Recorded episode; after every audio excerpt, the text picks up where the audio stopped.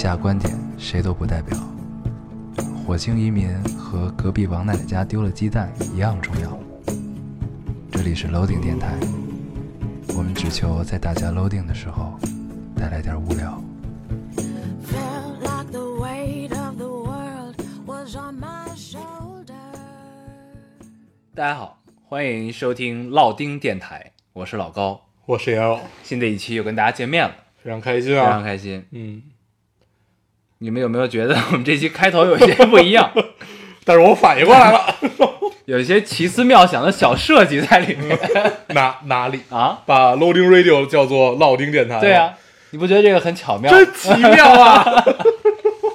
很奇妙的一种奇妙，很奇妙设计和缘分，是不是？咱们快黄了，我跟你说，太奇妙了。就如果这么聊，这都能叫做奇妙的话，这还完了，嗯，彻底完了。为什么这个加这样一个奇思妙想在里面？嗯，因为想做一些变化，因为现在感觉自己有些疲惫，怕录不完这一整期，确实是，加一些变化，嗯。好这个提起自己的兴奋的点。对，这么这么便称一称时长 是吧？这么聊一聊，我兴奋的点好像也很容易，很简很简单就兴奋了起来。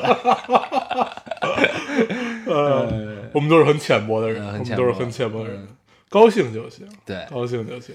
这个看刚才看了看留言啊，发现完了，对，发现这电台一个首先是这电台要黄了，再一个为什么呢？不是因为留言数，已经不是因为留言数了。嗯，是因为上一期竟然有人不知道我们聊的是什么电影，我们上一期花了整整四十分钟吧，四十分钟、五十分钟的时间去完整的聊一个电影，而且上一期聊的真的是虽然很疲惫，但是也很通畅的这么，一次、就特啊，爽。觉得聊的还是挺有质量的。啊！就像这个圆桌派 窦文涛做节目说节目好坏他自己心里是知道的，对，你就像我们上一期就对我们来说是一个不错的一期节目，结果看完留言之后心真的是哇凉哇凉的，好多人不知道我们上期聊的是 在什么电影，问上期后边那电影叫什么？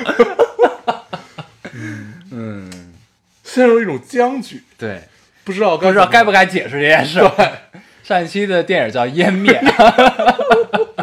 我们还是很公平的解释一下。啊，对，上一期我们聊的电影叫《湮灭》，湮灭是一个物理现象，那个字儿比较难写，但是大家现在都很少有写字儿的了。对。啊就是你在手机里打“湮灭”这两个拼音，对就能 Y 联 A N 四声，你就能联想出来这个词。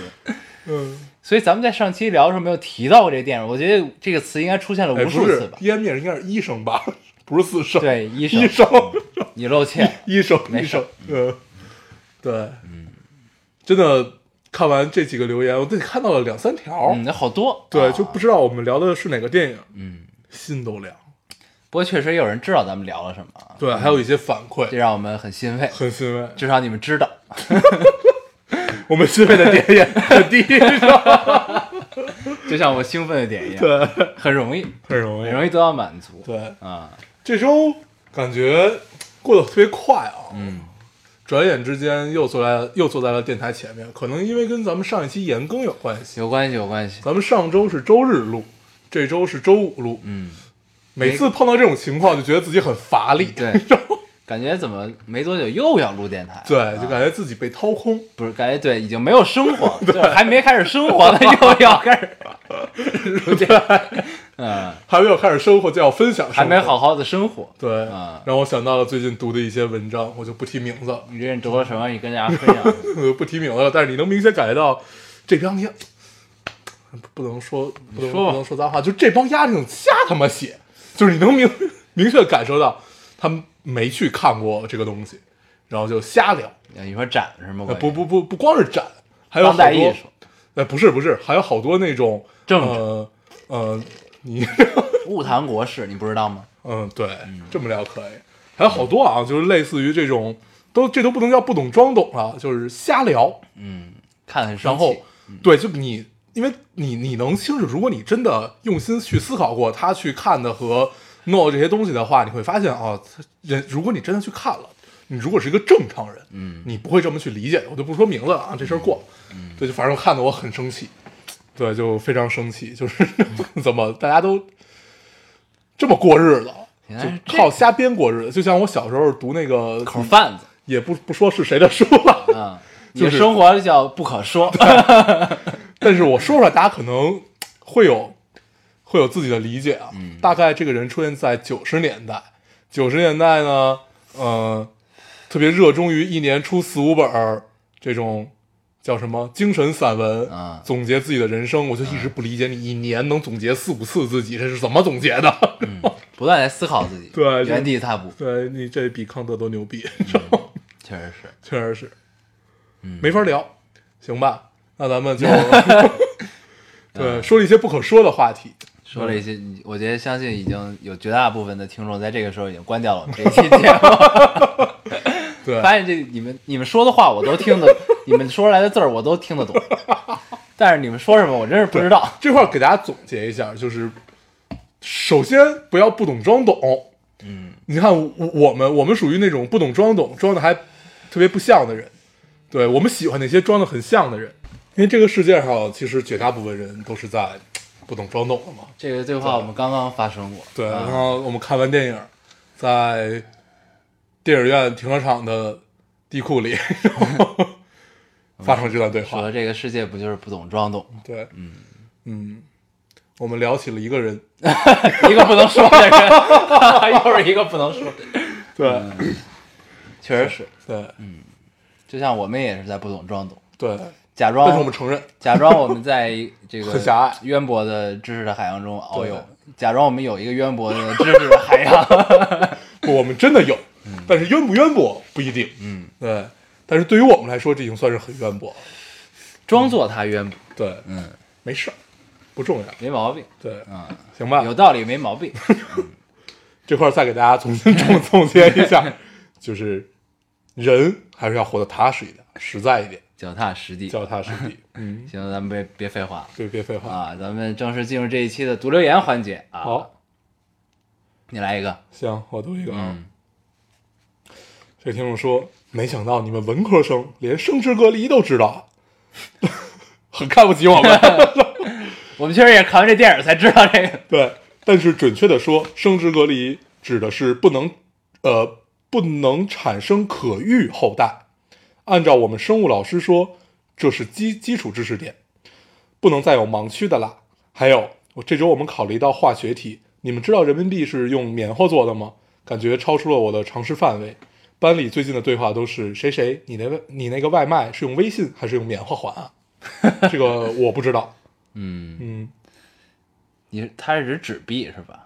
你这硬币用棉花。感觉硬币用棉花能能做好好聊天了？更出乎我的意料 会啊！我是为了戏剧效果，可以，可以，可以，我更愿意相信硬币是用棉花做的。也不好说，嗯也不好说。嗯，对，毕竟我们是文科生，文科生，文科生，对这世界还是很奇妙的。对这个世界还是属于理科生。对对，没毛病啊！有道理。我来读一个啊，这个就是说，记得你们有一期说分手的时候是自己想明白了，也让对方想明白了，要不要来聊一下我的前男友？我们同一个实验室，那我不读了。你读，你读。我们同一个实验室，分手后就再也没有给过我机会聊一下。其实他应该也没什么毛病，不过是我可能真的想听一句“你真的很好”，也算不愧对那几个月。后来再也不想去实验室了。我摩羯，但很不过他也摩羯。嗯，哦，我们一次坐高铁，我打开老丁想一起听，他默默听了会儿，拿掉扭头睡觉了。可能是他困了，但我应该不会随便安利别人了。嗯嗯没毛病。嗯，对他不适合你，从他不喜欢听我们电台都可以看得出来。对，他是一个，这同样是一个理科生，嗯，嗯没关系少一个男朋友没什么，但世界是你们的，世界。对，世界是属于理科生。确实是。嗯。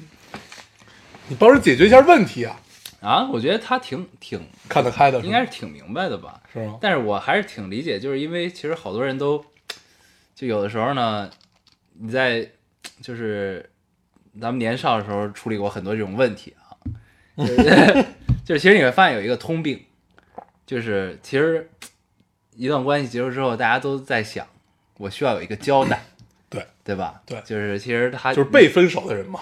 对，就是你想听你真的很好这句话，其实也对你来说是一个交代。是的嗯，但是就是周全的人一般会有这样一个交代，嗯会有一个痛彻心扉的长谈啊，或者怎样真的会有吗啊对，但是就是但是不周全的人呢，可能就会没有这个交代。嗯但是就是但是一切的逻辑和根源都是一样的，嗯，对？吧？但有的时候呢，有一个交代也很重要，嗯，对吧？这个正所谓好聚好散嘛。对，嗯，从来都没有给过别人交代，也没人给过我交代。那你确实是一个不太周全的人，呃，我没有也也没有遇到过周全的人，好吧？就只能靠你后边理解。嗯，对我觉得大部分人分手都是没有交代的，分都分了，还交代个屁啊！有什么他妈可交代的？反正也不在我的认知中，就是我觉得就是你分手也得是就是聊聊聊聊一下吧，这能带来什么？啊？就是一个交代啊，一个一个句号，完成这个句号，嗯，要不然我会觉得很你这种行为叫给自己找罪受。就如果对方需要，我会这样。啊。啊，对，啊。要不然会很我也我也挺难受。的，嗯。就是感觉这事儿没没没完，你明白这种感觉吗？嗯嗯，怪不得你的情儿这么多，这这这原来是都没有交代。啊。牛逼吗？我现在已经不反驳你了。嗯我读一个啊，这个听众说，前天路上一见钟情，呃，漂亮，没毛病，一见钟情。然后呢 我重新读啊，重新读。前天路上一见钟情，一片叶子，于是带回教室，放在了桌子上，打了个水，回来发现不见了。这世界上什么人都有。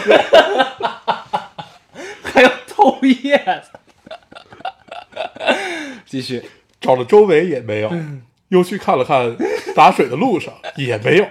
最后我盯着前面男孩子打开的书包，歪歪，或许是掉进去了。嗯，这样等他晚上回宿舍把东西拿出来，就会 惊奇的发现有一片叶子，还是很漂亮的一片叶子。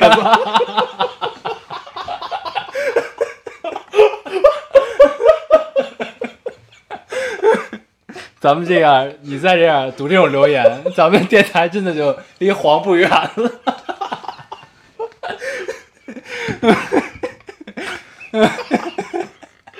你都发出了猪叫，哎呦，真的就这留言，我当时看的时候，我当时正在，我第一次看这留言的时候，我正抽着一口烟，当时呛死我了。尤其是那句“ 后来回来发现不见了”，当时我脑补了一个画面，就是真的有人去偷这个叶子，哎呀，这个的欢乐程度堪比奇怪同学了。哎呀，歇会儿，歇会儿，歇会儿，歇会儿。嗯，平复一下心情。平复一下心情。所以这个留言结束了是吧？对，最后一句话就是还是很漂亮的一片。本来一个很文艺的开头啊，以为会怎么样，对，结果发现回来不见了。呃，我读这个留言就想让他乐一乐，嗯，看完之后不能自己，不能自已，对，不能自自已。行，哎呦，累死我了！读这留言，我本来已经很累了，现在更累。好啊，这个我来读一个啊。嗯这位听众说，我昨晚做了个梦，梦到黄黄和小厨娘结婚了，嗯还养了个娃。嗯醒来后，我猜测可能是亲戚家的小孩来串门儿。呃，毕竟黄黄是丁克理念，小厨娘超美，重点是梦里的黄黄特别瘦，可能是照顾小孩儿心力交瘁吧。就来看看大黄现在的照片，嗯，黄黄还是胖点儿比较帅。嗯嗯，很好。他的梦里预设了你的未来，啊，你未来会变成一个瘦，瘦子啊，嗯。并且是因为照顾孩子心力交瘁，嗯。说明你是一个负责任的父亲。嗯，这一点。你信吗？我信啊，可 以可以，就是为了挖坑不择手段。嗯，我读一个，宁愿丢弃自己以前的信仰，愿意相信你是一个负责任的父亲。可以可以可以可以。这位听众说，哎，你路上读下一个留言？就了一片叶子。呃，好好的，好。又一个叶子是吧？呃，听众说回晚上睡前它不见了。晚上睡前照例戴好耳机听电台，但是手滑点进了另一个主播的频道。说实话，真的是特别年轻。为什么要点出来特别年轻这件事儿呢？我们也很年轻啊，我们只是喜欢叶子而已。特别年轻、特别酥的男生的声音。然而我一听，立刻就退出来了。大概是被你俩下了毒，竟然觉得你们的风格才是最好的，没毛病最喜欢的。嗯，对，酥什么酥啊，都是假象。都是假的，对，只是因为还不熟而已。确实是，男生我觉得应该都是一个样儿，都是一这是也也不一定吧。你非得说，你不择手段啊，不择手段，到最后都会变成我们这样。我决定一片叶的这个留言我不删，因为保持在手机里。不开心的时候拿出来看看。设成封面。呃，你读一个，嗯，这位听众说，我从来没和男朋友提过我听你电台。他今天和我说他听电台了，听的还是个小姐姐聊电影儿。我说，那你还不如听我一直听的那个，那个陪我从高三到大四的这个电台。他问我哪里听，我说荔枝 FM。结果他说他在网易云音乐听，不同平台他懒得下载。呸！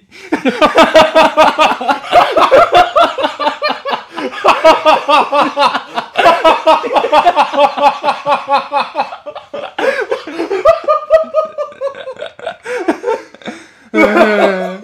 我就是为这个呸才读了一下。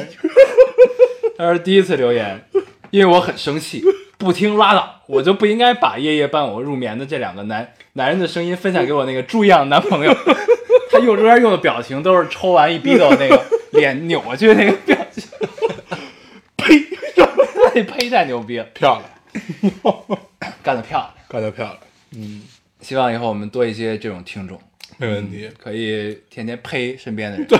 呸身边不听电台的人。对，我做一个。啊，呸，嗯。嗯，这个听众说，嗯，哎哦，听电台三年，第三次评论，三天前被分手了。男生说他爸妈不同意，爷爷奶奶也不同意，他觉得好麻烦，说还好刚刚开始，那就结束吧。看了消息，我迅速的回复了一个字：好。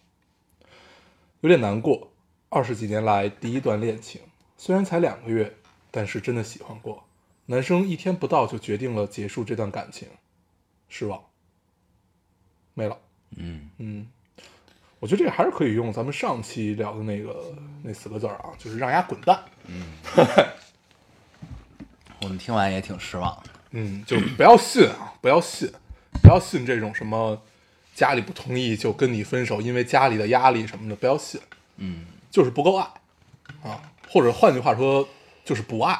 我觉得可能嗯开始的时候就也并没有，就是他可能也并不是特别，单纯，他就没有很想付，原因。就付出很多，嗯，就是，哎，就不聊了吧，反正就是让他滚蛋。嗯嗯，就这种，这我还喝。为什么会发生这段对话？我刚把抽完的烟扔进了他喝水的一个星巴克杯子里。继续继续啊，不要影响节目效果，我现在就想跟你说，让他滚蛋。对，没毛病啊。对，我们接着聊这个啊，嗯，就是通常这么跟你说话的男生都是不值得你再去花心力去记住，或者说去挽回的，你就趁早让他滚蛋。对，突然觉得自己像那个以以前开车的时候，夜里不有那种深夜节目？深夜节目就是有打电话求助，然后求助的这个节目主持人就骂那个 求助人，我记得，你记得咱们在拉萨的时候听那个？对，这是有点很奇妙的经历，就是让他滚蛋，对也是这种。可以给大家讲一下。当时我们坐在拉萨那个夜间的出租车里，然后刚刚买完水果，嗯。然后在回那个客栈的路上，嗯，然后那个出租车出租车司机是一个四川人，反正是一个内，就是不不不是藏族人，嗯。然后在听这样的一个电台，嗯，然后一般出租车司机都听得津津有味儿。对，啊。不，他还跟他对话，嗯。就说的对怎么着，就是类类类似于这样互动对这个样子的对话，嗯，然后我们就听了一路，对，这是一个很有趣的存在啊，对。就是其实很多就是我觉得一般打电话求助的这种的，就是嗯他们其实内心早已有了答案，对，需要一个人来鼓励他和肯定这个答案，，对，骂醒他啊，对，这种的。挺好，挺好的，嗯。嗯。再重复一遍，这种男人不值得你啊，嗯，嗯，你读一个，我来读一个啊，这个有点长，嗯。而听到大黄说那些身边执着着的人，并没有惨的自得其乐。哦，你发给我那个是吧？嗯我想，呃，我想到之前在微博上看到的一段话，这是从社交网络上得到的最深以为然、醍醐灌顶的一句话，想要分享给你们。嗯人的一生总要找到一种平衡关系，忠贞的人会得到忠，呃，永远会得到忠贞，勇敢的人最后也是用勇敢结束。你被什么打动，什么就是你的命。人活着可能就是这样，也只会这样。求人便得人，从来都不复杂。也许一生只会为同一个想要的结果奔奔走追求，难得只是看明白自己的心。我最喜欢的歌手也唱过：“你相信什么，你执着什么，你就是什么。嗯嗯，没有毛病”，没毛病。嗯 其实就是，就是兜兜转转啊，其实就你最后还是会发现，这个求人便得人，对，就是因为就是就为什么这个呃经常会觉得这个 这个社会这个世界相对复杂啊，就是因为其实你有很多限制，你有很多对自己预设的一些你无法放下、放弃的一些东西，才会让你觉得嗯。这个求人不得人啊。就是，但是其实想想呢，选择权其实永远都在你自己手上，嗯，对吧？但是你求人的过程中，可能你也会放弃很多东西。对那最后就是，其实你是什么早已注定，就是，有有这这些放弃，嗯，空泛的讲，其实并没有值得和不值得啊。嗯这些放弃，对，就是就跟爱情一样嘛，就是还是你愿意不愿意。但是也许你当时觉得自己不愿意，但是你的潜意识告诉你其实是愿意嗯。我最近听了好多这种话，嗯就是什么呃，你执着什么，你就是什么，你什么。但是我 我比较信奉的一句话，是我最近看了一个美食纪录片儿，里面说到，就是你吃什么就是什么。对，就是你吃什么，很大程度上决定了你是谁。嗯对这句话其实听起来很很浅薄啊，就是废话，我中国人当然喜欢吃中餐啦，就是类似于这样的。但是你往深里去理解，可能那个美呃那个纪录片带给带给我很大的反思，嗯，你就会 就会有这种反应。那很确实是你吃什么，你很大程度上决定你是谁。嗯对，就这种是谁是一种你你对于自我的认识，嗯，就是对于我这个字的反省和就是对于我自己身份的一个认知和一个觉醒的过程。嗯，嗯，很有意思。这就是现在消费升级的一个现象，因为就是你会发现现在有很多这个逐渐细分和垂直的市场，嗯对吧？嗯就是一个巧克力给你分出二百二百个等级，嗯二百个品种，是吧？这就是因为现在就是大家生活都好了，嗯好了之后呢，经济基础决定上层建筑，嗯那现在都在追求上上层建筑，就是其实是在这个市场中去寻找自我标、自我定位和标给自己贴标签儿的一个过程。嗯对，就是我是什么样的人，那那我就要消费什么样的这个东东西符合我，它不一定是贵嗯，对，和这个这个逼格，他其实是追求就是我他这个品牌的东西，或者说这个细分领域这个东西，适合我。对，是适合我的。嗯然后怎样怎样，对，这其实是一个道理，我觉得嗯，有道理。吃什么就是什么。对，嗯，你读一个，我们特别爱吃沙县小吃 真的爱吃，啊，打西洋里爱吃，还特别爱吃面条。对，真的，我觉得我最近吃面条吃的次数真的已经多到别人无法想象。嗯，我真的面条脑袋，对，这个是念念妈对我们的评价。嗯嗯，虽然我们我们也不懂为什么，嗯，但真的很爱吃。但是那天我们真的一天三顿都吃了面条，你来读一个，高兴。刚才不就是我读的吗？刚才是我读的，哦，我读一个啊。嗯老高要最近有一个问题一直困扰着我，你们说到底是赚钱重要，还是在个好公司工作比较重要呢？看朋友辞职去做代购，每月采购一趟，赚的比我一个月多多了，怎么样平衡自己的心理呢？嗯，怎么样平衡他的心理呢？你赚赚钱跟在一个好公司工作不冲突吧？我觉得，对，如果你真的确定这是一个好公司啊，对你确实有上升空间，熬着呀，对，这不冲突吧？总有出头的那一天呀，对吗？是，对，所以这就是他遇到了一个，就是看起来比他赚很多，但是是一个很短效的这么一个情况。嗯，代购也不好做，好累的。对代购挺累的，对，嗯，感觉你在公司上班比他就真的就是人，你干多少活儿挣挣挣多少钱嗯啊？除非那种就就一夜暴富啊，咱咱不聊，就真的是你干多少活儿挣多少钱。确实嗯是，是这样。也没什么难的，对对吧？你要确定你真的是一个好公司，你也确定自己的能力可以有上升的空间，有发展，熬着呀。年轻人不就是熬着吗？坚持下去。对，嗯，你读一个，我来读一个，嗯。这位听众说，刚听头号玩家那期，听你们说搓体温计，想到高中的时候有一回，卫生委员拿体温计给别人量体温，可能他想的是公共体温计，用前先消毒，然后就拿着体温计到饮水机那边打开了热水开关，然后体温计就炸了。嗯，卫生委员常识性并不高啊。对，想当年我也是当过卫生委员的，是吗？不是，我是生活委员，生活委员啊，管大家生活的，可以可以，这个对吧？都管什么呀？男女关系啊什么的，是吧？嗯，所以从那会儿开始，你就变成了妇女之友，对吗？对，确实是，嗯，一直以来都是这样一个角色，可以可以可以，不只是妇女之友，怪不得你那么多情儿呢。嗯，全天下的人都是我的挚友，嗯，不分男女啊，不分男女，你也偷过别人叶子是吧？嗯，我读一个啊，我还有最后一个。我也还有最后一个，这个听众读的很简单。老天爷喂，我的个亲娘舅，三年了，本忠实听众第一次被你们读留言。一小时以前我猜想你俩别有跳票，然后就刷出了刷新，哦，然后就刷出了更新。我继续嘴角疯狂他妈的上扬吧，这个是对对上期那个疯狂他妈的上扬。疯狂上扬的那个，对，请你继续疯狂他妈的上扬。嗯，嗯，没毛病，高兴，嗯，你读吧。我来读一个啊，这是一个成人之美的留言。嗯，呃，这位听众说一直特别期待这期可以读到我的留言，后来才知道要微博这里才可以。我喜欢上一个很优秀、很优秀的男孩子，他一米九，长得特别帅。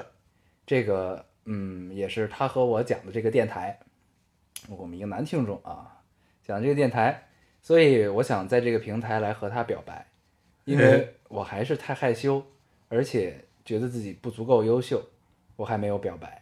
但是要是读了我的留言，我就立刻表白，喜欢你。嗯，嗯，为了成人之美，嗯我决定还是读一下这个留言。读读读读读，跟我们聊聊后续啊。对，对，不要忘了后续。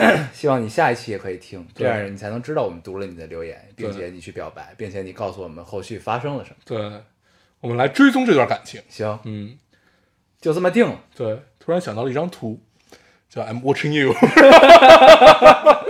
嗯，对我没了，没了。行，那我们读留言的环节就到这里啊。我们读了将近半个小时的留言。对，我们之前还扯了十分钟的蛋，啊，嗯，扯了扯扯了扯了扯很多不可说的故事，那十分钟就是垃圾时间，垃圾时间。讲了一些就对，我们为了找找一找自己的兴奋点，跟大家扯了扯，但是没有想到一个留言就打开了我们的兴奋应。该早一点读那个一遍页。哎呦，这期我们跟大家聊点什么？我们打算从一个电影开始。我们又刚刚看完了一个电影，刚刚看很期待的一个电影，叫《犬之岛韦斯安德森，》。对，他是谁呢？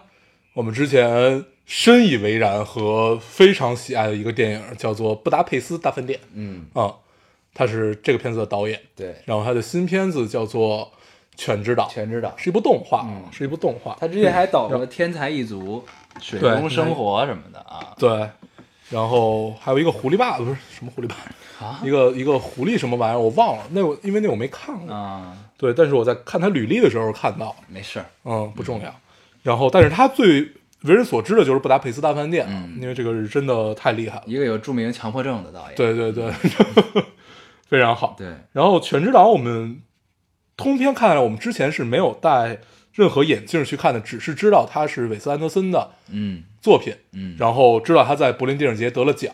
我都不知道他在柏林电影节得了呃，奖。呃不是，我忘了他得没得奖，反正提名了。开幕动画，对是在开幕电影，对然后是柏林电影节首次用动画影片作为开幕电影对这么一个存在。然后柏林电影节一直在我的概念里就是政治倾向很浓厚的这么一个电影节啊。嗯然后，所以我唯一的一层眼镜就是它也许有一些政治隐喻，嗯但是我特意没有看，就没有在观影前去看那些所谓的政治隐喻，嗯，然后就去这么着直白的看了。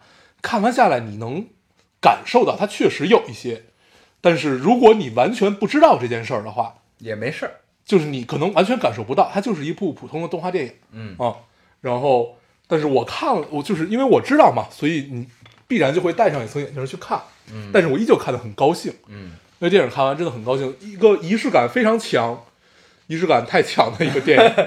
对，嗯，然后毕竟他是一个有强迫症的导演，确实是，嗯然后呃，整个电影的故事非常简单，而且非常俗套，嗯就说说，就感觉就其实还是讲了一个老故事。就是狗在日本的这个一个一个叫叫西呃西岐岛西岐市，对吧？啊，西岐市，然后这个市这个市的市长呢，想把狗赶尽杀绝，因为他的家族呢，曾经就是一度差点把狗赶尽杀绝，结果被一个少年武士给拯救了。对，然后呢，他们这个逃不过家族，被一个他们自己家里的叛徒，对，就是他们的历史书写是叛徒啊。对然后但实际上是在狗狗的世界中，他是一个英英雄啊。，嗯，对，然后这个，但是呢，时隔多少二十年吧，还是多、多少年，反正就时隔好几千年，嗯时隔了很多，代之后，嗯很多代之后，这个家族叫小林家族，嗯，日本确实有小小林制药确实有小林制药，对这个还是挺他妈那什么的。嗯，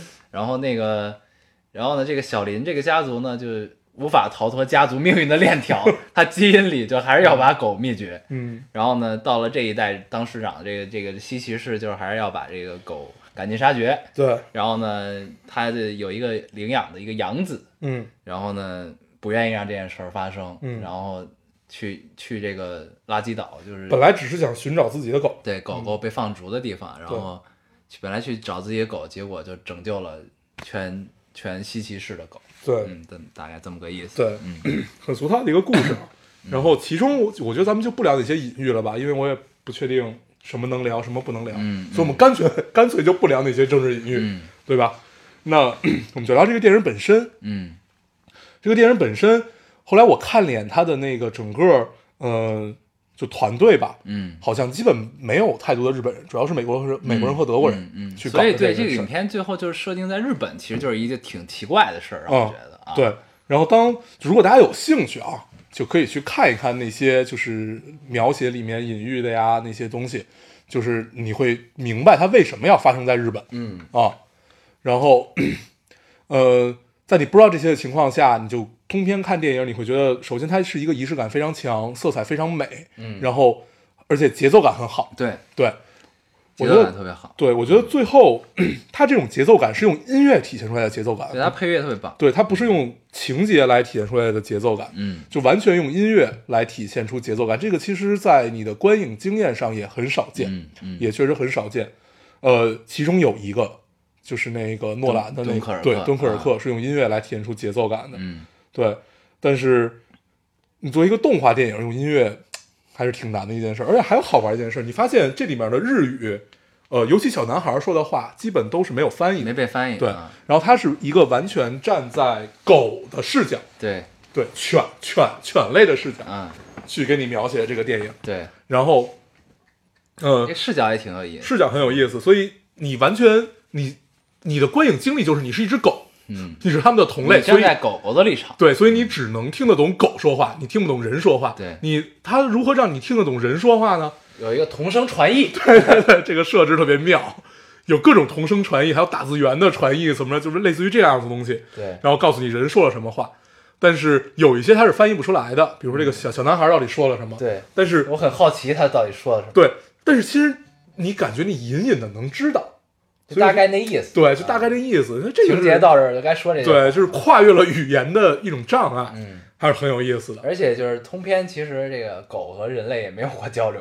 哦，对。就没有过真正的交流，对，就狗呢它这个狗狗设定就只能听得懂英语，然后呢，而且片头就告诉你了，就是我我我只用英语表达嗯嗯。啊，就类似于这样，对，然后小小男孩呢就只会日语，自顾自的说，然后呢，他们没有产生交流，狗其实也是在自顾自的说，还挺有意思的。嗯。嗯，然后这个影片看完之后，其实我觉得通篇给我就是我感受了一种就是少年无畏的一种尴尬感，嗯。你有这种感觉？嗯。就是包括狗，中二青年拯救世界，呃，中二少年拯救世界，对，就包括狗，包括这个男主就是小男孩儿，嗯，就是他们的细节和小对话，一些情节设定都有一种尴尬，就是少年勇敢的尴尬，就是特别有意思。，这种尴尬不是导演功力不够体现出来尴尬，嗯。是导演故意告诉你这块儿我要尴尬，对对 是这样一个这种尬，尴尬就是产生了一个很有趣的喜剧效果，对啊然后还是很就这种幽默，很高级，嗯，对，这种幽默相相当的高级，对，比如说冷场啊，对突然冷场时候冒出一句话呀什么的，对这种尴尬还是挺有意思的，对，嗯，而且里面有很多梗啊。然后比如说，我最近听出了一个八卦，你听说吗？对对 就是狗的世界其实跟人没有太大区别。对，就很有意思通篇就是有一个人一直在传散播谣言，对散播八卦，哎，你听听说这个吗？他们所有人都是没听过你说什么，什么是什么，然后总有人捧哏，就所有人都有一颗追逐八卦的心。对，特别逗，对，然后我觉得电影咱们就别做太多深入的解读了吧，因为也不知道什么能聊，什么不能聊。但是我就说一点，我特别喜欢电影结尾。呃，电影的结尾有些讽刺，对，非常讽刺，而且也很尴尬。嗯，对，电影结尾是什么呢？呃，以前是猫统治的，对对，感觉就一帮猫奴。对，就是那个小林的这个家族呢，是一个是信奉猫的家族，对特别喜欢猫，对，嗯然后他们出场，每个人都 抱着一只猫。对然后最后，呃，新的政权上来了，每个人都抱着一只狗。对对，这个很有意思，而且你能发现发现他颁布的这些条例什么的乱七八糟的，感觉和老大爷好像没什么区别，只只是更加的尴尬。对对，就后来就是小男孩掌握了政权，就掌握了这个这个市长的职位，对，就是你从这一点就能看出来，嗯，他拿来做柏林电影节的开篇是没有任何问题。对，就是他也不是完全一边倒的一个倾向这个事儿，对，而且其实归根结底呢，就是整个这影片发生的终极矛盾就是我要消灭狗，嗯。因为我喜欢猫，对，这其实是这个，但他没有明说出来，对，就是这个，你你你看你这么想的话，其实就整个这个故事的发生和一切的事儿，其实他妈的也是一个很荒谬的一件事儿。对，那这个呢很，荒诞。对，就是让你不免的就能想到一些隐喻啊，嗯就是国与国之间的呀，嗯。或者说国内的这种不同的，就不同国家、不同内部的一些嗯，这个内斗的原因，或者说这个外斗的原因，对吧？嗯可能呢，归根原归根结底也是一个很荒谬的原因啊，嗯都是有的。嗯，就是你如果非说这个有政治隐喻，就你怎么想你也觉得合理，嗯，对，而且这些隐喻，而都不是那种阅读理解式的隐喻，嗯就是能感出来导演可能真的就是这个意思，嗯，对，是这样一种感觉。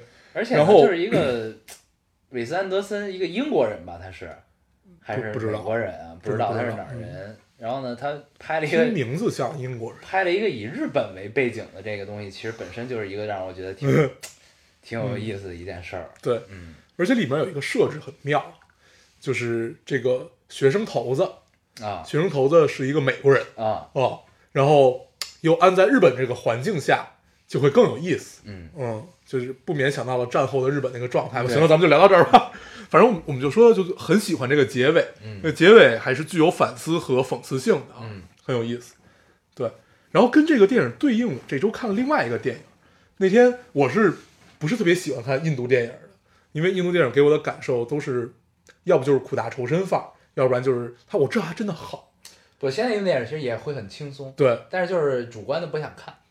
对，然后 那天恰好小厨娘在看，看的是那个呃翻译过来的名字叫《小萝莉与她的猴神大叔》，嗯就是特别像什么三傻大闹宝莱坞，类似于这样的名字，你看着就不想看。嗯对，然后他正好看，我就跟着看了看，嗯很好，就是你说那种很轻松的，就是，但是我惊叹的地方在于，哦，我没有想到宝莱坞的这种工业已经已经进化到了如此套路。如此高吧，如此套路和就是最后它的落点也很妙嘛，它落在了宗教，就是宗教就是本来是隔离的，但是它有融合。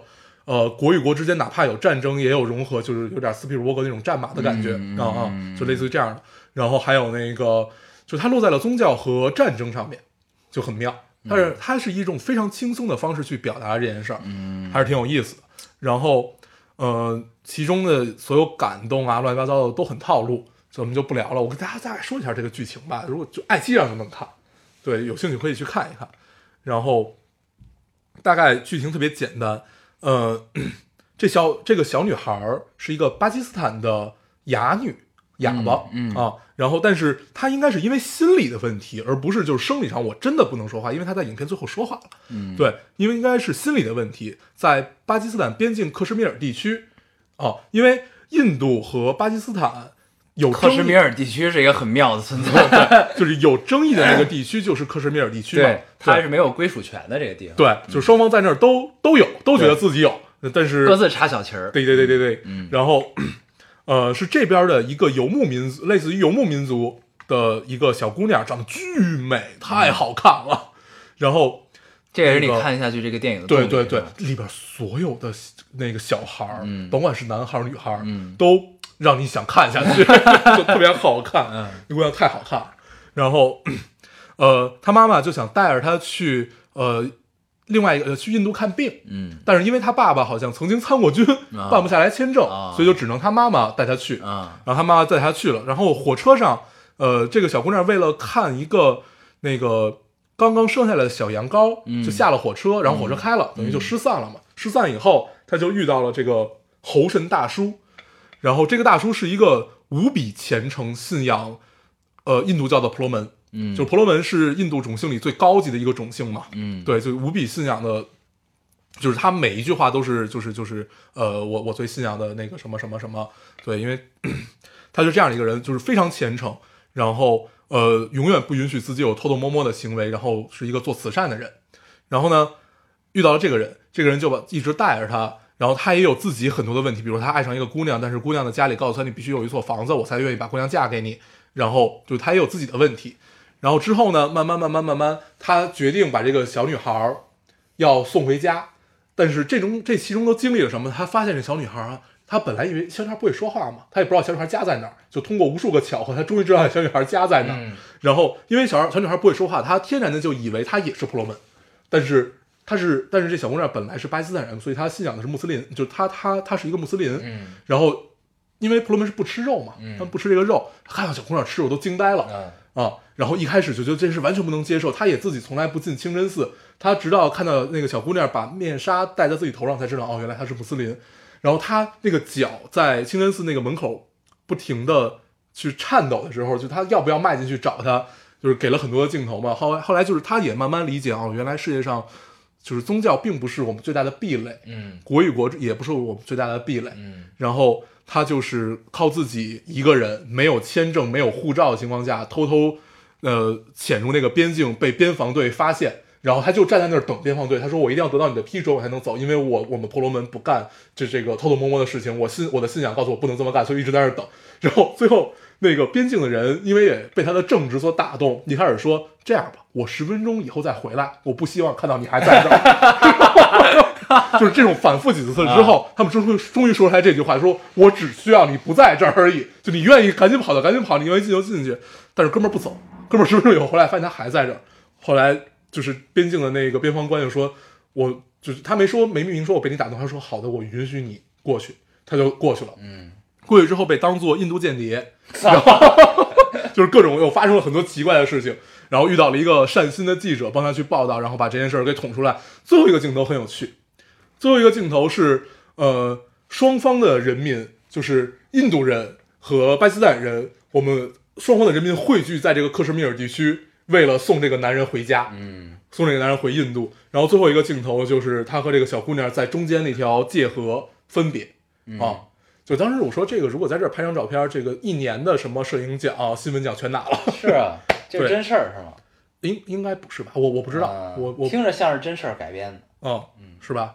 对，反正就是类似于这样的故事。嗯然后片子的落点就是你看到前半部分，你基本已经可以知道后半部分到底发生什么了，但是它能把宗教感和这种战争感拍的这么有代入感，和让你觉得并不血腥和并不那什么，还是挺难的一件事儿。它。最终还是一个世界和平、世界大同对的这么对一个地地球村概念嘛，嗯。地球村概念，有人筑墙，有人拆墙嘛，嗯。就是这个概念。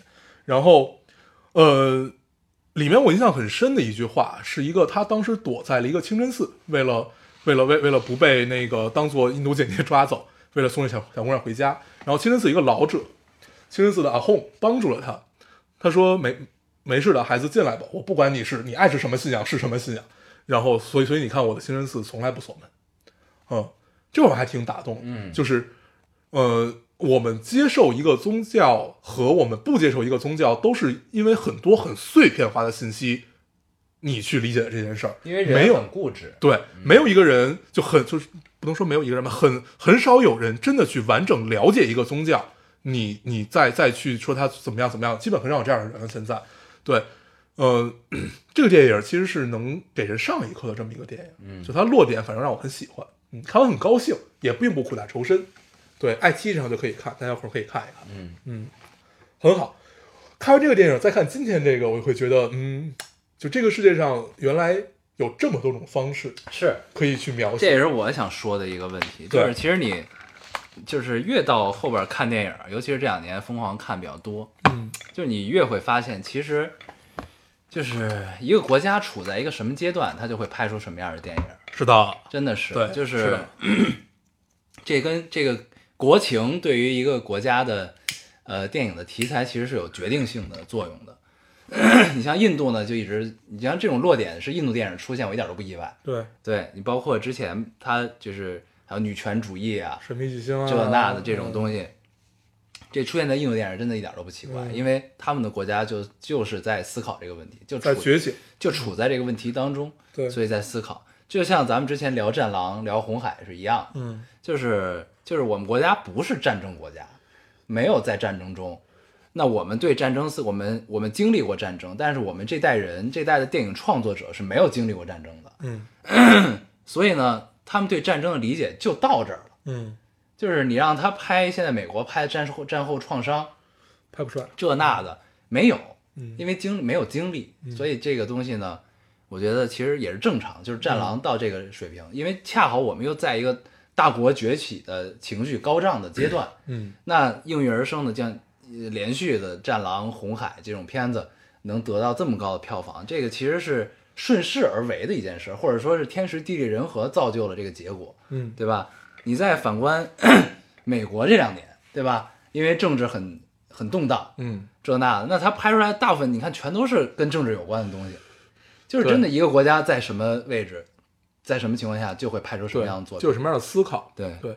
我看完之后，就是除了惊叹这种他最终寻找这个落点太妙了以外啊，就是宝莱坞的这种电影工业已经超越了我们如此之多，嗯对，就真的是超越了我们如此之多，嗯对，就是人家可以把一个很沉重、非常沉重的题材，就这个题材怎么拍怎么有，但是你很容易就变成巨沉重的一个感觉，对，哦但他拍的又很轻松，非常轻松。嗯，所以其实按理说呢，这我觉得这是工业的表表现，是就是工业强大的表现。嗯，是这些事都相辅相成的。所以按理说呢，咱们啊，咱们国家擅长的题材应该是 家长里短儿，呃，因为咱们普遍有一个就是，呃，我不知道这个在电台聊合不合适啊，嗯。但是我咱们先聊着，就是我是觉得就是其实普遍就是咱们的民众对于国家发生了什么和我们国家正在经历什么其实是并不关心的，或者说是嗯。就是可能因为长就是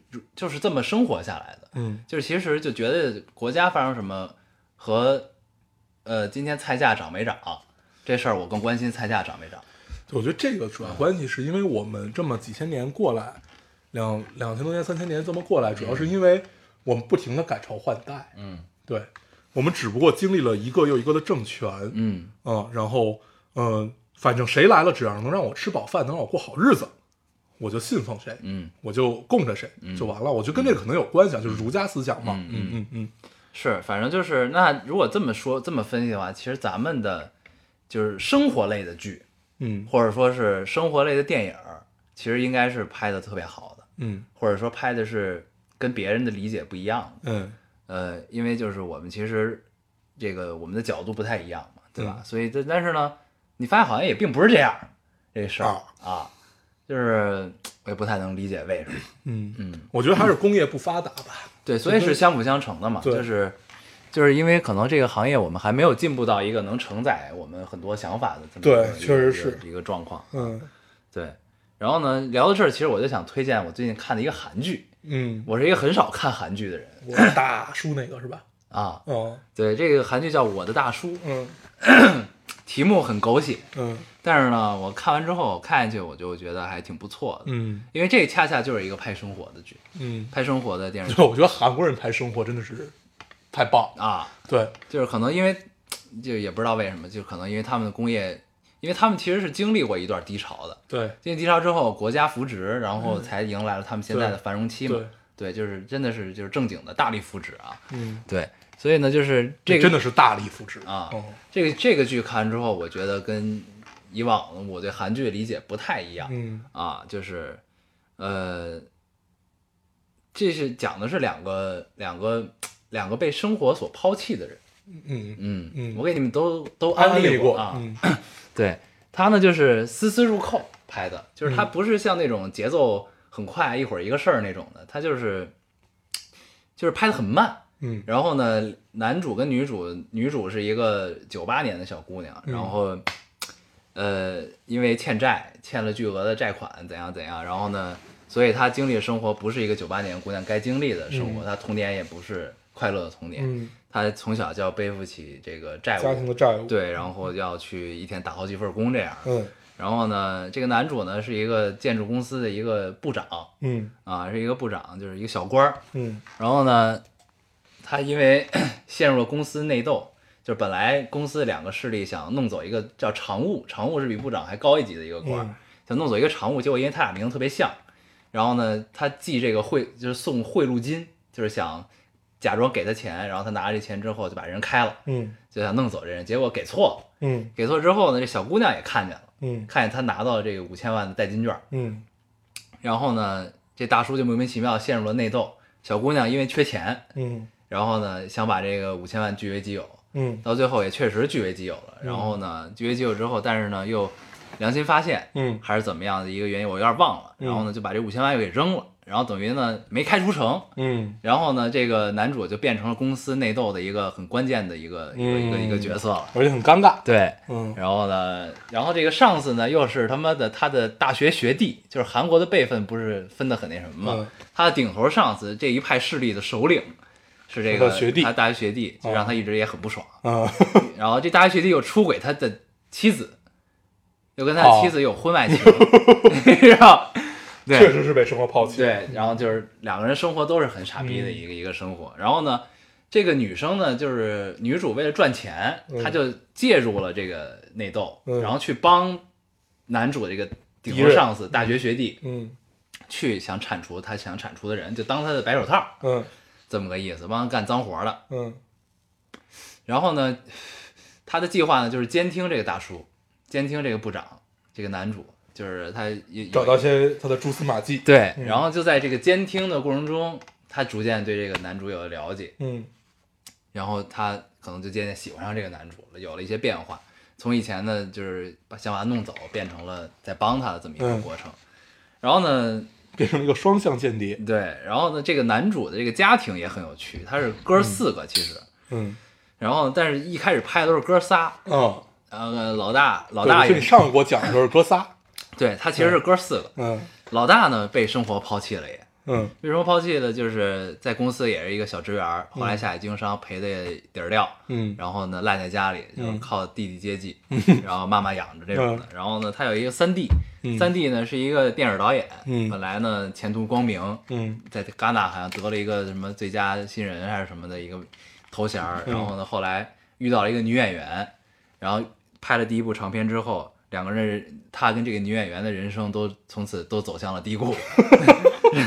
然后这三弟也赖在家里，妈妈养，弟弟各个接济，对，是这么一个过程。然后呢，阴差阳错，这弟弟又碰上这女主了，碰上他第一部，然后俩人又发生了一个纠缠的嗯关系，这是另一条线。嗯然后他其实本来不是哥四个嘛，他有一个应该是最大的哥哥，或者是或者是或者是老二，我不知道排第几。嗯然后呢，出家了，嗯就是他是一个在寺庙里生活的一一个和尚身份出现，后来发现他是其实是他们的兄弟嗯这么一个关系。然后呢，这个和尚呢，其实跟他们常去的一个酒馆的老板娘是有关系的。嗯，对，就是纠葛的很合理，你知道吗？这这个事儿，然后很纠缠，对，但是很对，对，但是很对，就是他们一帮这个中年 loser 老去一个嗯酒馆喝酒。一开始你也不知道这老板，你知道这老板娘是一个有故事的人，嗯不知道她故事是什么。后来发现是跟这和尚有关系、嗯啊，是这么个事儿。然后呢，就大概这个讲是这么一个关人物关系吧。嗯。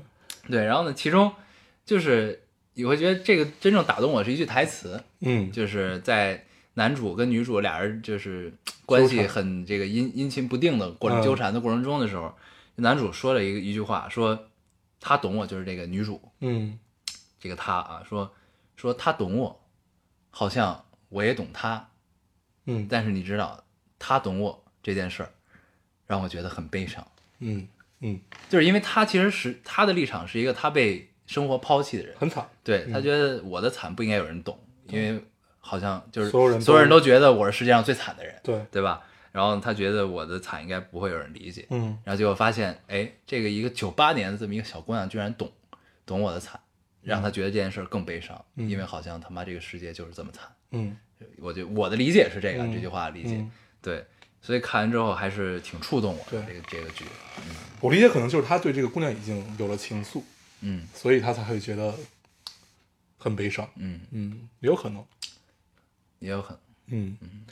之后他们一定会发生一些，对，就现在其实已经已经有了一些情愫。已经有了一些，就是、但是是女主主动，嗯，嗯，对，很有意思啊，嗯，对。而且最有趣的是，这个女主呢，她一直在全篇以都是一个丧脸，嗯。一脸丧，没笑过啊，嗯一直都是丧脸，黑眼圈，嗯。累了。然后呢，拍了七集，第七集的时候，他才在全剧里笑了一第一次，嗯。这个其实也挺牛逼的。嗯。嗯。嗯，丧脸在我们生活中比比皆是，对对对，确实是这个样子，确实是，对。那是全程丧脸，没笑过，嗯。但是没有什么情大的情绪波动，你知道吗？但是你跟这种人相处也挺有意思，对，你也不用太在乎他的感觉，因为他没有感觉，你的前女友就是一个丧对，你，就对我就 因为不是一般的丧，对也黑眼圈。对很像，所以我一直没有看这个剧，对，你可以去看一看，你可能他长得很像，你可是吧？能能感受到一些有趣的事情。可以可以，很丧很丧嗯很丧，对丧的很悠然自得，很悠然自得，对，很高兴，也是一个摩羯座，对，也是一个摩羯座，很丧。嗯，这件事儿就已经让人很丧。摩羯座是吧？对，嗯摩羯座确实很丧，嗯，摩羯座很少不丧，嗯，真的是这样。我发现我身边摩羯座没有不丧，我丧吗？你阶段性的丧，嗯，对，我现在应该也是一个很丧对。你主要是心理丧，嗯，对，就是常态就是丧，打骨子里的丧。对，融入了骨子里的丧，嗯，所以跟你当朋友是件很难的事儿，嗯。不，我可以时刻让身边人冷静，嗯，因为我的丧。嗯。确实也是，嗯，我记得有回我开车，就是我我已经 跟旁边人对骂，嗯已经马上就要冲出车门打起来了，嗯你就拍了拍我，嗯然后我转头一看，我就 很冷静，就真的是很冷静，我觉得是冷却剂。对，就是在你你你非常愤怒的时候，从头上掉下来一盆冷水，很好。对，但是我觉得，操，这个世界就是这么操蛋，嗯，就让这些操蛋的人继续操蛋下去吧。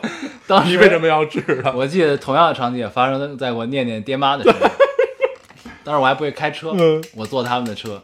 念念爹呢，那脾气是属于一点就着的那种，嗯嗯。然后呢，他们俩也是两个人夫妻就要混合双打下去干人了。嗯，然后我就说，干嘛呀？这 有什么可吵的呀？这个，然后他俩就也没事儿。就关上车门回来了。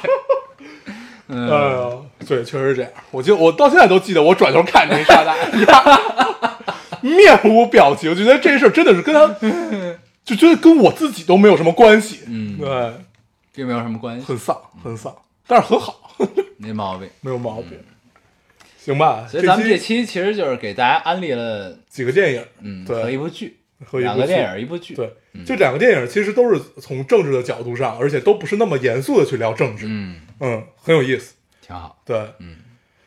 这部剧是讲生活的，对，我最近很喜欢这种道出生活真相的剧，嗯，那你可以看看《澡堂老板家的男人们》，日剧吗，不是，是一部韩剧，巨长无比。啊。我曾经跟我外婆看过 我不知道这个电视剧到底有多少集啊。因为我每次看它，它都是出现不同的剧情，但是都是这么几个人儿，一千集，对，就类似于这个样子吧。最长的是二百多集是吧？有一种小时候看那个每天喜剧，对，就六三零剧场，啊。你知道吗？闲人马大姐、啊。网虫日记，对对对，就那种感觉，觉得它永远完不永远没。播完，但是永远都看的不太一样，对，但是你永远看不全，呃，是这样。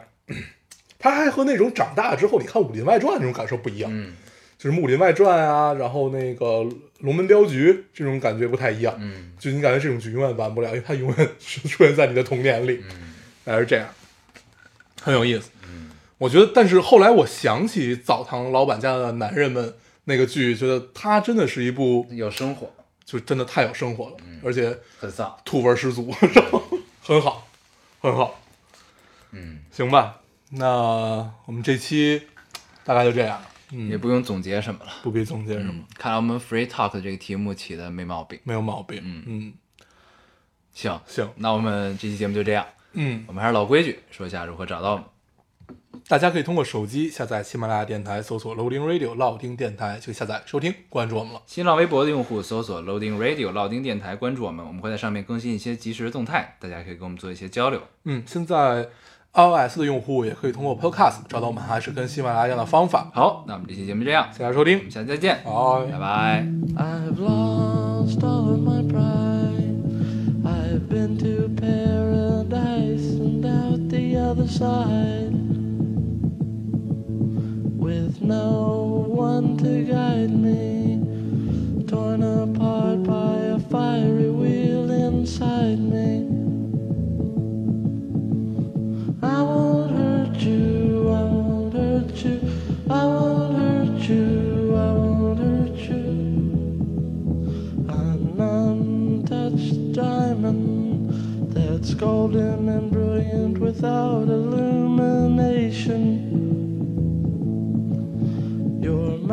Constellation, the stars are in your eyes. I'll take a spaceship and try and go